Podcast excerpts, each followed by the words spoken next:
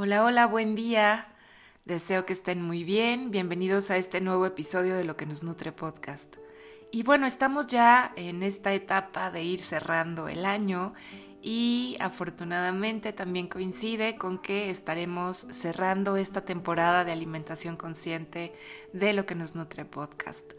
Así que el día de hoy te quiero compartir cómo es que la alimentación consciente y el mindfulness puede ayudarnos a transitar estas fechas de una manera mucho más dichosa, divertida, curiosa y sobre todo en paz.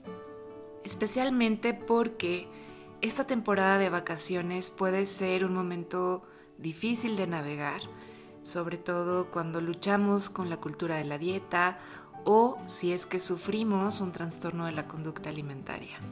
Y son muchas las situaciones que nos pueden sobrepasar las comidas laborales, familiares, el exceso de gastos, de cosas por hacer, el simple hecho de la Navidad como época que de alguna manera nos impone el que debemos estar muy bien, muy contentos. Y bueno, obviamente esto resulta un fuerte reto cuando nuestro estado de ánimo va por otro lado. Y es por todo eso que me parece muy importante que puedas tener herramientas para ayudarte a sobrepasar estas fechas pues me queda claro que para algunas personas este ambiente navideño puede resultar intimidante de alguna manera especial, sobre todo si ya tienes una historia de dietas, de comer de manera emocional o por estrés o convives con un trastorno de la conducta alimentaria. Y no sé si te has dado cuenta, pero en estas fechas es súper fácil caer en la tentación de querer transformar nuestros platillos preferidos en alimentos libres de culpa en cuestiones light, platos veganos de moda, en la rosca de reyes sin azúcar y sin gluten. Y es que todos estos consejos que escuchamos en las redes sociales sobre todo pueden ser contraproducentes para nosotros porque negarnos el acceso a todo aquello que más disfrutamos puede llevarnos a sentimientos de restricción, de control, de rebeldía que nos conducen a la sobreingesta o al atracón posterior. Así que recuerda que todos merecemos experimentar placer, independientemente del tamaño de nuestro cuerpo, algo que la cultura de las dietas nos niega, sobre todo a las personas que puedan tener un cuerpo grande. Por otro lado, si vivimos acechados por la cultura de dieta, podemos también dejarnos llevar por el aprovecha, lo que a su vez pues puede llevarnos a entrar en el año con una nueva dieta, colocándonos en esta espiral de reglas y de frustración. Y es por eso que estoy convencida que algo que nos puede ayudar en estos días es acercarnos a las celebraciones desde un lugar de más conciencia, a través de algunas de las enseñanzas de la alimentación consciente e intuitiva y por supuesto del mindfulness. Si recuerdas, la alimentación consciente nos ayuda a resituarnos entre esos dos extremos del exceso y la restricción y esto nos ayuda como a ir explorando el comer aquellos alimentos que realmente deseamos desde un lugar de permiso incondicional. Nos va dando esta capacidad para saber parar cuando ya tenemos suficiente y por lo tanto poder aumentar nuestro nivel de satisfacción después de las comidas. Y estas pautas que te voy a compartir a continuación, es muy importante que sepas que no tienen la intención de que comas menos, sino que lo que quieren es ayudarte a que lleves las riendas de tu vida y tus acciones. Y en este punto me parece muy importante recalcar que la atención plena está incompleta si no la acompañamos de autocompasión, de autoconocimiento que se da a través de la autoindagación y sobre todo de mucha responsabilidad para poder ser congruentes con eso que estamos escuchando qué necesitamos y poderlo satisfacer de manera adecuada.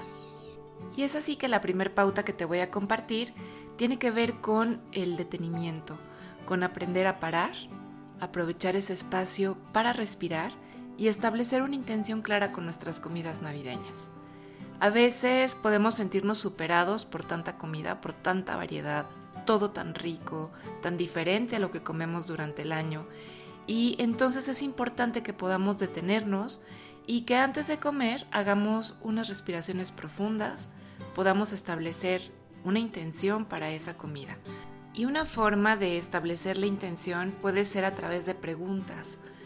Puede ser, por ejemplo, qué tipos de alimentos, en qué cantidad me pueden ayudar a sentirme cómoda, a sentirme satisfecha, a sentirme bien. Porque está comprobado que para maximizar el disfrute hay que incluir alimentos que nos sepan rico y que se sientan bien en el cuerpo. Y sobre todo que podamos hacer esto sin renunciar al placer y a la satisfacción que nos da el haber consumido estos alimentos. Y no pierdas de vista que la intención de las prácticas de la alimentación consciente no es que comas menos, porque sin darte cuenta puedes caer en la restricción, sino que sientas que tienes más poder de decisión es decir, que estás más capacitado, más capacitada para no dejarte llevar por los automatismos o por los hábitos que están ya muy arraigados en ti. La siguiente pauta es la invitación a que honres tu hambre. Parte de que sintamos mucha satisfacción después de probar un alimento proviene de que estamos hambrientos, porque esto ayuda a que los alimentos nos sepan mucho más rico. Pero si llegamos a las comidas demasiado hambrientos, probablemente comamos con urgencia y esto resta satisfacción. Así que honrar el hambre es un principio básico de la alimentación consciente y también de la alimentación intuitiva. Y en esta época del año es esencial que podamos estar bien nutridos porque si llegamos a la mesa con demasiada urgencia, vamos a devorar y esto no nos va a permitir disfrutar plenamente de la comida. Acuérdate, hambre urgente más una deliciosa comida navideña nos va a llevar invariablemente a una sobreingesta. Así que un pequeño bocadillo, una fruta, unos frutos secos pueden ser suficientes para llegar a la celebración con un nivel de hambre cómoda que nos permita elegir y comer de una forma mucho más tranquila.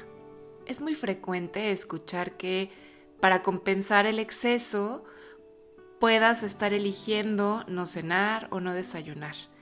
Y aunque sientas que te has pasado, es interesante mantener el ritmo de las tres o cuatro comidas diarias. Porque si te saltas comida seguramente llegarás con mucha más hambre a la siguiente y tendrás más probabilidades de comer de más.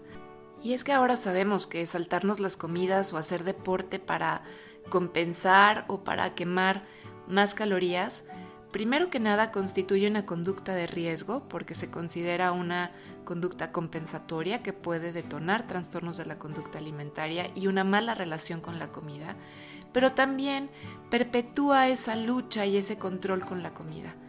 Así que aquí el reto es en realidad aprender a escuchar lo que nos pide nuestro cuerpo y a poder seguir a esa intuición. La siguiente pauta que te quiero compartir tiene que ver con intentar mantener tus rutinas y también con el autocuidado emocional. Porque cuando nos ponemos en este modo off, es decir, modo fiesta, modo placer, parece que no hay espacio para cuidarnos. Pero recuerda que cuidarte no es un objetivo en sí mismo, sino algo que para ti es importante ahora y siempre. Así que dentro de lo posible intenta mantener ciertas rutinas los días de vacaciones, tanto en las comidas como en el movimiento yo te recomiendo que busques actividades que te hagan sentir bien contigo mismo y que te nutran, como puede ser pasear, eh, ver algunos amigos, quizá jugar juegos de mesa, platicar con tus seres queridos. La caminata también es uno de los mejores regalos que le puedes dar a tu cuerpo, por ejemplo, dar un paseo consciente, poniendo atención al movimiento de tu cuerpo, a tu respiración, al paisaje que está alrededor, a las sensaciones que te despierta por ejemplo el frío, al placer de una buena compañía. Sin duda esto puede ser un bálsamo para tu estado de ánimo. Como ya sabes, a mí me encanta agregar siempre preguntas de autoindagación en estos procesos, así que se me ocurre que, por ejemplo, puedes preguntarte cuáles son los requisitos mínimos de autocuidado para mantenerte con paz mental en estos días. Puedes establecer tus prioridades principales de autocuidado, por ejemplo, trata de incluir alguna forma de quietud, ya sea escribiendo un diario, puede ser un diario de gratitud, por ejemplo, o tomando un baño caliente, pasando algún tiempo en la naturaleza, meditando, simplemente contemplando, leer algún libro mientras escuchas tu música favorita. Y es importante recordar que cuando muchas cosas pasan a nuestro alrededor, priorizar algo de quietud puede ayudarnos a mantenernos conectados con nosotros mismos y con las necesidades de nuestro cuerpo. Otra de las razones por las que a mí me gusta mucho hablar de este tema es porque cuando el autocuidado es tan vital, es mucho más fácil tomar buenas decisiones al momento de comer. Es más fácil comer de manera intuitiva y con atención plena cuando nuestro mundo interno está en orden y está en calma. Así que creo que puede ser un buen momento para hacer ese balance de nuestros mecanismos de regulación del estrés y de las emociones para que la comida no sea la única manera que tengamos de gestionar nuestro mundo interno. Tal vez no sea el mejor momento, obviamente, para ponernos así como con todo manos a la obra, pero el final del año también puede ser un buen momento para que vayamos estableciendo nuestras intenciones de autocuidado para el siguiente ciclo. Y la última pauta que te quiero compartir hoy es la invitación a que practiques la gratitud y la compasión hacia ti. No te olvides que practicar la gratitud y la compasión durante esta época tan caótica y tan emocionalmente demandante nos ayuda a apreciar esos esfuerzos que hacemos para navegar las luchas y los desencadenantes que surgirán ante las comidas navideñas. Te recuerdo también que practicar la gratitud por la comida que está nutriéndonos tanto en mente, cuerpo y alma nos ayuda también a ir generando estos nuevos recuerdos que se van a quedar ahí como, como parte de la fortaleza que nos puede ayudar en otros momentos de la vida. Y te recuerdo también que la comida es mucho más que ese combustible para nuestras células, también es una manera de unir, de conectarnos, especialmente con las personas que amamos. Así que te recuerdo que puedas intentar acercarte a toda esta experiencia desde un lugar de no perfeccionismo, de no juicio, con total aceptación, con curiosidad y sobre todo con muchísima autocompasión. Y a manera de resumen me gustaría dejarte aquí algunas de las características más importantes de la alimentación consciente en todo este viaje que hemos hecho para conocer las diferentes formas en que podemos aplicar la atención plena en nuestra forma de alimentarnos, creo que hay algunas pautas que deben ser habladas así de manera concreta. La primera es que la alimentación consciente nos invita al no juicio, a recordar que no hay conductas correctas o incorrectas, la siguiente es que todas las opciones son válidas, tanto en lo que sentimos como en lo que de pronto podemos eh, desear o anhelar.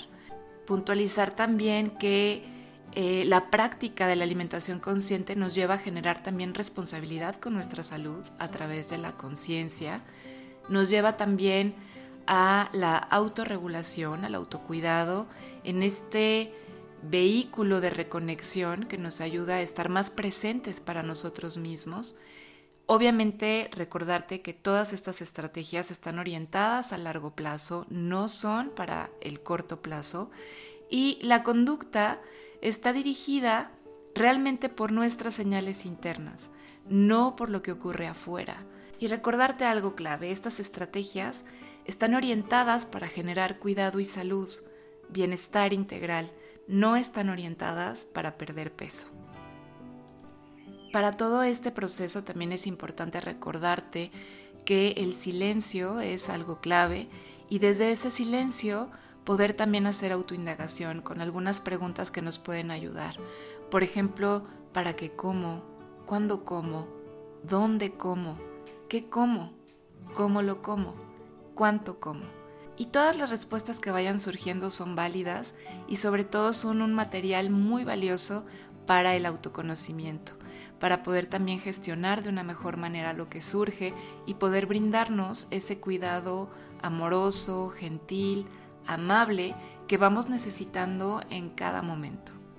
Y bueno, pues para ir cerrando este episodio quiero invitarte a que te des una vuelta por Ser Nutritivo Podcast, porque hace unos días estuvimos conversando Gris Jiménez, Ana Arismendi, Claudia Unot y yo acerca de cómo podemos pasar las festividades navideñas en paz con la comida. Para mí fue una conversación muy nutritiva y por eso quiero compartirlo contigo, porque estoy segura de que vas a encontrar ahí muchos elementos, herramientas, tips para poder transitar esta época de una manera más consciente, más plena y en paz. Así que bueno, no te lo pierdas, date una vuelta por ahí. Y por último, no me quiero ir sin expresarte mi deseo para ti en estas fechas y tiene que ver justo con todo esto que estamos platicando. Quiero desearte que goces de dignidad, de salud y de felicidad y que independientemente de la forma o el tamaño de tu cuerpo, puedas sentirte plena, dichosa, pleno, dichoso y que nunca dudes de la sabiduría que hay en tu interior. Así que a confiar en eso que surge de manera sabia en cada uno de nosotros. Y pues bueno, ahora sí es todo por hoy. Muchísimas gracias por estar aquí, gracias por escucharme, que tengas una muy feliz Navidad y nos encontramos el próximo lunes para seguir cultivando juntos luz, sabor y nutrición en la vida cotidiana. Hasta muy pronto. thank you